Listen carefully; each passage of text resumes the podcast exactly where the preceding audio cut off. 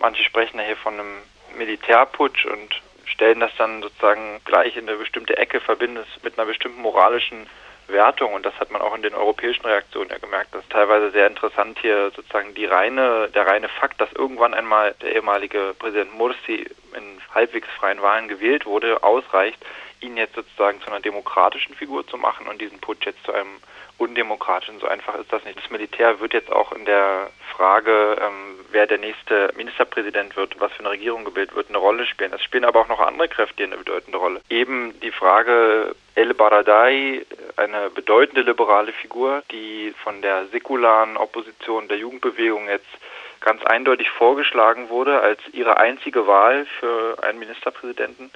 Gegen den haben sich beispielsweise auch äh, Islamisten ausgesprochen, aber Islamisten, die sich eben taktisch geschickt und im Sinne ihrer eigenen Interessen abgespalten hatten zuletzt von den Muslimbrüdern. Das heißt, die sich am Ende gegen die Muslimbrüder gestellt haben und quasi diese Absetzung Morsis mitgetragen haben. Die wollen jetzt mitreden, lehnen aber beispielsweise El Baradai ab. Lauter solche ähm, Machtgruppen sozusagen müssen hier berücksichtigt werden, wenn es darum geht, irgendwie hier einen halbwegs einen Ausgleich hinzukriegen und möglichst viele Gruppen in Ägypten einzubinden, um am Ende sozusagen, damit die Muslimbruderschaft, die ja gerade zu Protesten mobilisiert, um die Wiedereinsetzung Mosis zu erzwingen, quasi am Ende dastehen zu lassen als sozusagen eine relativ verlorene Macht. Deswegen muss zum Beispiel auf andere Islamisten eingegangen werden. Da geht es insbesondere um die salafistische Partei des Lichts An-Nur. Und was sich jetzt herauskristallisiert, ist ein Kompromiss. Das ist das, was ich jetzt im Moment nur mein Stand ist, dass eine andere liberale Figur, nämlich einer der bedeutenden Politiker der Sozialdemokratischen Partei Ägyptens, also einer Neugründung nach dem Sturz Mubaraks, der heißt Baha al-Din, dass der Ministerpräsident wird und El Baradei in diesem Kompromiss Vizepräsident werden würde. Das sind Gerüchte, die bis jetzt von den ägyptischen Medien verbreitet werden, beziehungsweise die sagen, das sind die Informationen, die ihnen vorliegen. Es ist unbestätigt. Aber so könnte beispielsweise jetzt auch ein Kompromiss aussehen in dieser Frage. Kann man angesichts der Tatsache, was da so passiert ist, wie der Ablauf der, sagen wir mal, arabischen Frühlings, denn das war es ja eigentlich mit Mubaraks Sturz, das war ja einzuordnen in diese Revolutionsbewegung Nordafrikas oder im Nahen Osten, der sozusagen der Böse ist rausgeschmissen worden. Dann gab es, du hast versucht zu sagen, mit halbwegs demokratischen Wahlen. Dann ist der nächste Böse gekommen. Jetzt hat das Militär gesagt, wir gucken uns das nicht länger an. Es sind dann die Guten in Ägypten momentan die diejenigen, die das, die das Militär führen? Ja, genau, das ist natürlich die interessante Frage, ne? weil dann geht es natürlich um eine Wertung aus einer moralischen Perspektive jenseits von sagen solchen oberflächlichen und ideologischen Kategorisierungen, die, die an der Oberfläche verharren und jetzt eben hier von beispielsweise, äh, wenn man einfach von einem Putsch gegen demokratisch legitim gewählten Präsidenten spricht, dann steht man auf einmal im, in diesem Diskurs auf der Seite der islamistischen Muslimbruderschaft. Das ist natürlich eine interessante Frage. Ich denke, um das Ganze hier politisch, moralisch irgendwie zu werten, muss man sich eben angucken, dass das Ganze eine äußerst komplexe und am Ende auch dialektische Situation ist. Man sollte sich einfach in den Kopf rufen, dass die Muslimbruderschaft zwar einen Kandidaten aufgestellt hatte, der in eben halbwegs freien Wahlen gewählt wurde zum Präsidenten, dass die Muslimbruderschaft auch in den Parlamentswahlen mit Abstand stärkste Kraft geworden ist. Man muss dann aber sehen, dass in der Zeit, die darauf folgte, auf die Parlamentswahl und in dem einen Jahr, was jetzt vergangen ist, unter der Herrschaft von Präsident Morsi, die Muslimbruderschaft in Ägypten ein islamistisches Regime zu errichten versucht hat, eine islamistische Diktatur zu errichten versucht hat, im gesamten Staat, da wo sie Einfluss hatte. Und sie hatten nicht überall Einfluss, weil Strukturen des, des alten Regimes bis heute immer noch stabil sind und fortexistieren. Dort, wo sie Einfluss hatten, haben sie aber versucht, ohne Rücksicht auf irgendwie Kompetenz oder auf Eignung ihre eigenen Kader einzusetzen in der Verwaltung, in der politischen Verwaltung, in der bürokratischen Verwaltung. Ab dem Zeitpunkt spätestens ist es völliger Blödsinn, hier von einer demokratischen, legitimen Regierung oder einem demokratisch gewählten Präsidenten zu sprechen, der hier jetzt irgendwie in einem Putsch gestützt wurde. Sie haben in einem Verfassungsputsch eine Verfassung durchgesetzt gegen den Widerspruch sämtlicher anderen politischen äh, Kräfte außer der islamistischen Kräfte. Diese Verfassung wurde abgelehnt von den Vertretern der Frauen, von den Vertretern der christlichen Minderheit, der Kopten, von den Gewerkschaften, von sämtlichen säkularen Oppositionsgruppen, von äh, bestimmten anderen durchaus religiös äh, sich definierenden Parteien, beispielsweise von der Partei des Politikers Abul Futur. Und diese Verfassung hat ganz massiv Bürgerrechte eingeschränkt, hat Hoffnungen zerstört, die in der sogenannten ägyptischen Revolution, die natürlich keine war, die war einfach nur die Absetzung Mubaraks durch das Militär, die aber in Ägypten sogenannten Revolutionen herrschten. Das war vor allen Dingen Hoffnungen, die sich bringen lassen auf den Slogan sozusagen, der auch jetzt wieder beim Sturz äh, Mursis rausgeholt wurde und skandiert wurde auf den Massendemonstrationen. Äh, Hubs Hurriya Adala Ijtimaiya, äh, Brot, Freiheit und soziale Gerechtigkeit. Und es gab weder Brot, die Situation in Ägypten hat sich verschärft, was auch die soziale Frage angeht. Ägypten ist ein Land, was massiv unter massiver Armut äh, leidet, spätestens seit den neoliberalen Reformen unter der Ägide von IWF und Weltbank in den 70er, 80er Jahren man geht davon aus, dass mindestens 60 Prozent der Bevölkerung an oder unter der Armutsgrenze leben. Freiheit, klar, bürgerliche Freiheiten gab es auch nicht, wurden eingeschränkt. Kritiker des Präsidenten sind in den Knast gekommen. Meinungsfreiheit wurde eingeschränkt, Pressefreiheit wurde eingeschränkt, äh, Journalisten und ein berühmter Fernsehsatiriker beispielsweise wurden mit Anzeigenwellen überschüttet wegen Beleidigung des Präsidenten. Und in dem ersten Jahr Mursis gab es mehr Anzeigen gegen Kritiker unter dem Paragraphen Beleidigung des Präsidenten als in der gesamten Herrschaftszeit Hosni Mubaraks. Das muss man sich auf der Zunge vergehen lassen. Soziale Gerechtigkeit, natürlich, habe ich schon angesprochen, ist insgesamt natürlich dann auch kaum verwirklicht worden. Das heißt, jetzt sind auf die Straße gegangen auch viele, die die Muslimbrüderschaft ursprünglich unterstützt haben, weil sie gesagt haben, das ist vielleicht jetzt eine nicht korrupte Macht, das ist vielleicht welche, die jetzt hier mal Reformen durchbringen. Dann wurde aber klar, sie versuchen eigentlich nur, ihre eigenen Leute in die Position zu bringen, versuchen ihre eigene Ideologie in irgendeiner Form durchzusetzen, völlig unausgegoren. Sie hatten ja auch kaum eine tatsächliche Theorie, was sie jetzt nun wirklich machen, wenn sie erstmal an der Herrschaft sind. Also es war ja eine, eine Chaosherrschaft auch der Muslimbruderschaft unter der Führung eben des religiösen Führers Badir, der die eigentliche Führungsfigur ist, also Mursi galt durchaus zu Recht als jemand, der Weisungen empfängt, der Präsident, der Weisungen empfängt aus dem Führungsbüro der Muslimbruderschaft eben von Badir und Khairat Ashata, der jetzt übrigens verhaftet wurde, nachdem Morsi abgesetzt wurde. Und dieser komplexe Hintergrund sozusagen ist es, den man sich angucken muss. Und in dieser Situation ist die Armee jetzt tatsächlich eine, die hier aus einer Perspektive, die irgendwie so ein bisschen das Leid der Menschen im Blick hat und die sich vielleicht so ein bisschen mit den Zielen der säkularen Opposition und dem Slogan Rotfreiheit und soziale Gerechtigkeit identifiziert. Aus der Perspektive ist diese Aktion des Militärs durchaus zu begrüßen. Denn die Regierung, die jetzt gerade die eingesetzt wird, ist eine Übergangsregierung. Das Militär hat nicht, wie nach dem Sturz Mubaraks, einen Militärrat eingesetzt, der die Exekutivgewalt und Legislativgewalt übernommen hat. Sie haben sozusagen lediglich quasi Morsi nahegelegt, zurückzutreten mit ihrer gesamten Potenz als einziges funktionierendes Organ in Ägypten, einzige funktionierende bewaffnete Hierarchie in Ägypten.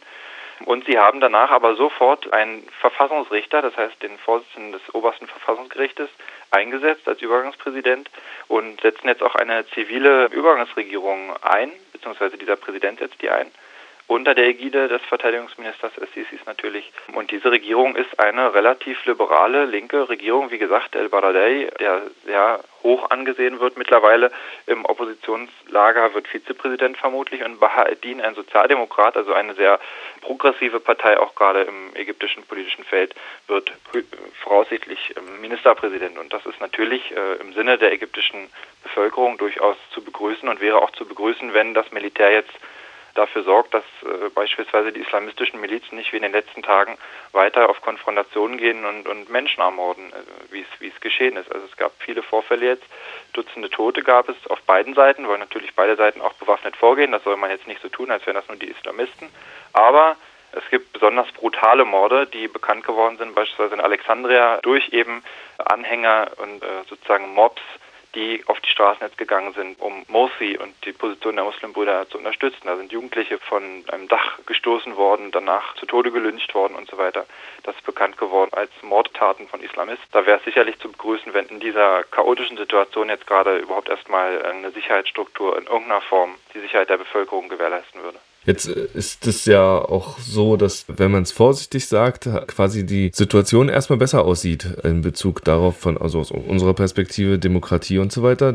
Es steht allerdings ein Haufen Arbeit an, denn äh, so eine Verfassung ist ja nicht ohne weiteres mal wieder neu geschrieben und zurückgenommen, denn das hatten die Muslimbrüder ja schon geschafft. Was mich umtreibt, ist die Überlegung, welche Rolle spielt denn eigentlich diese doch recht unstete Situation, innenpolitische Situation in Ägypten, wenn man sich vor Augen hält, dass es ja eines der mächtigsten Länder in der Region ist. Also da ist ja der, im, im Nahen Osten mit der größte Player. Was für eine Auswirkungen hatten die Situation auf das Ringsrum? Zwei Sachen dazu noch, weil du die Verfassung auch angesprochen hast. Die Verfassung, das ist auch ganz, ganz interessant, wurde im gleichen Moment, wie die Amtsenthebung Morsis verkündet wurde von General Assisi im Fernsehen, nach den Massenprotesten von Millionen äh, am 30. Juni aufgehoben. Die Verfassung wurde auch aufgehoben. Das mhm. heißt, islamistisch durchgeputschte Verfassung von Mursi damals quasi in einem Akt der tatsächlichen sozusagen Revolution, was in dem Moment dann quasi eine islamische Revolution war. Das heißt, in einem Moment der Übernahme sämtlicher Exekutiv- und Legislativgewalt durch den Präsidenten damals. Da wurde die ja durchgedrückt, äh, die Verfassungskommission, die islamistische und die am Ende die islamistische Verfassung. Und die wurde jetzt aufgehoben. Das heißt, es wird eine neue Verfassung ausgearbeitet werden, beziehungsweise die jetzige Verfassung wird auf jeden Fall überarbeitet werden. So viel ist, ist schon ah, okay. klar. Das wurde sofort verkündet und war auch eine der Hauptforderungen. Seit das damals geschehen ist mit diesem Verfassungsputsch, war das eine Hauptforderung. Alle Oppositionskräfte, die sind ja sonst ziemlich zerstritten und äh, jeder macht so sein eigenes Ding, was ein Riesenproblem ist in Ägypten. Aber in diesen Fragen bestand da Einigkeit und das hat äh, Sisi auch sofort jetzt als Teil dieser Aktion jetzt, die jetzt durchgeführt wurde durchs ägyptische Militär, verkündet. Zum anderen für die gesamte Region. Das ist natürlich richtig. Also zum einen ist Ägypten natürlich ein Symbol für äh, die Situation der Region in einem grundsätzlich strukturellen Sinne, der hier selten hierzulande thematisiert wird, der auch in bürgerlichen Medien eigentlich selten thematisiert wird, nämlich der Zusammenhang zwischen der enorm fragilen politischen Situation dort und dem Vorherrschen dort von sehr einfachen Erklärungen politischer Gewalt, Verschwörungstheorien der Bedeutung islamistischer Parteien etc., die vor dem Hintergrund analysiert werden müssen, der eben der sozialen Situation oder der sozialen Frage auch und der Situation großer Teile der Bevölkerung, die in Armut leben, Verfall des Bildungssystems, Verfall staatlicher Ordnungen, staatlicher Systeme, die Auslagerung des Wohlfahrtsstaates an islamistische Organisationen seit den 70er Jahren in Ägypten, seit Sadat das gemacht hat in einem Abkommen quasi, einem inoffiziellen mit der Muslimbruderschaft. Sie übernehmen Funktionen des Sozialstaats, das heißt der Sozialfürsorge und werden dafür nicht länger Opfer staatlicher Repression. Das vor dem Hintergrund zu sehen der neoliberalen, in Anführungsstrichen, Sanierung des ägyptischen Staates, eben, wie ich angesprochen habe, unter der Ägide von IWF und Weltbank, die dafür gesorgt hat, auch dass in den letzten Jahrzehnten massiv privatisiert wurde, Massenentlassung und die Armut zugenommen hat in Ägypten etc. Vor diesem Hintergrund ist das Chaos, der Verfall, der, der, auch der politische Verfall in, in Ägypten nur zu verstehen. Und da das natürlich in der ganzen Region ein Problem. Und da muss man das Ganze dann in eine Perspektive einbinden. Diese Probleme sieht auch von globalem Kapitalismus und globaler Politik von der EU-Staaten und nordamerikanischer Staaten beispielsweise. Ähm, also das zum einen ist eine, eine Sache, die natürlich eine internationale oder eine globale beziehungsweise mindestens regionale Perspektive hier erfordert. Zum anderen jetzt ganz real politisch wird das natürlich in der ganzen Region wahrgenommen, wird das in der ganzen Region rezipiert. Also die, die Leute gucken Fernsehen in den anderen Ländern, darüber wird berichtet. Vom großen Satellitensender äh, Al Jazeera beispielsweise aus Katar, der ja auch oft äh, erwähnt wurde im Rahmen auch von arabischer Frühling und so weiter, weil er sich immer auf die Seite der Opposition, auf die Seite der in Anführungsstrichen Revolution gestellt hat. Ganz interessant, Katar unterstützt ja jetzt die Muslimbrüder zuletzt, hat auf einmal ganz positiv über die Muslimbrüderherrschaft äh, berichtet und ganz negativ über die, die Opposition. So schnell kann das dann auch gehen, wenn ein Sender eben nicht tatsächlich objektiv berichtet, sondern ausgerichtet ist an den Interessen auch eines bestimmten Regimes, nämlich in dem Fall des Regimes äh, des Golfstaats Katar. Aber zumindest die Leute kriegen das irgendwie mit, die gucken Fernsehen, die gucken das auch nicht so, dass die jetzt alles unbedingt glauben, was da im, im Fernsehen erzählt wird, sondern gucken das durchaus kritisch und informieren sich in der ganzen Region. Und da wird das natürlich wahrgenommen als zumindest erstmal ein Scheitern oder vielleicht auch das Scheitern des Versuches, einen Staat islamistisch zu beherrschen. Also das war ja der erste Versuch der Muslimbruderschaft, die ja in den meisten Staaten existiert in, in der arabischen Welt. In Tunesien hat ja die Partei Ennahda die Macht übernommen bei den letzten Wahlen. Da gibt es ähnliche Probleme mit undemokratischen Maßnahmen, nicht eingehen auf die Opposition und eben dieses Verständnis, wenn wir einmal gewählt sind, dann vertreten wir auch den Willen des Volkes und können jetzt machen, was wir wollen. Das war ja auch das Verständnis der Muslimbrüder. Und warum Sie so viel von, von ihrer Legitimität jetzt sprechen, äh, äh Scharia, geht es die ganze Zeit darum, äh, Scharia, die Legitimität des Präsidenten. Jetzt reagieren die Demonstranten in Ägypten beispielsweise damit, dass sie sagen, ist ja schön und gut und so weiter. Einmal gewählt heißt nicht, dass ihr äh, sozusagen einen Freifahrtschein habt und sprechen jetzt von der Scharia, Sha'abir, die Legitimität, die von der Bevölkerung kommt. Eben weil sie zum Beispiel in den Massendemonstrationen bei weitem mehr Leute mobilisieren als dieses islamistische Lager etc., verweisen sie darauf, dass einmal gewählt zu werden nicht, nicht, nicht bedeutet, dann machen zu können, eben was man will, gegen den Willen großer Teile der Bevölkerung. Und das kommt natürlich in allen Ländern der Region an, wird natürlich wahrgenommen, weil es ja auch in anderen Ländern gerade darum geht, welche Mächte setzen sich durch. In Syrien spielen die Muslimbrüder eine sehr große Rolle in der Opposition, in der syrischen Opposition. Eben in, in Tunesien wird das wahrgenommen, weil das quasi die Schwesterpartei der Muslimbruderschaft dort an der Regierung ist, nämlich die Ennahda-Partei. Es wird aber sicherlich auch beispielsweise in den palästinensischen Gebieten wahrgenommen. Die Hamas hat sich ja im Gazastreifen sehr viel radikaler als die ägyptische Muslimbruderschaft an die Macht geputscht, herrscht er dort immer noch in einem sehr brutalen äh, Regime. Und überall dort wird das natürlich wahrgenommen, auch im Libanon beispielsweise, wo ja immer die Debatte ist, wie stark wird Politik konfessionalisiert in dem Land. Da sind die Muslimbrüder mit dem Projekt äh, Islamische Herrschaft, Al-Islam hu al-Hal, der Islam ist die Lösung, wie ihr Hauptslogan war, auch in den Wahlen.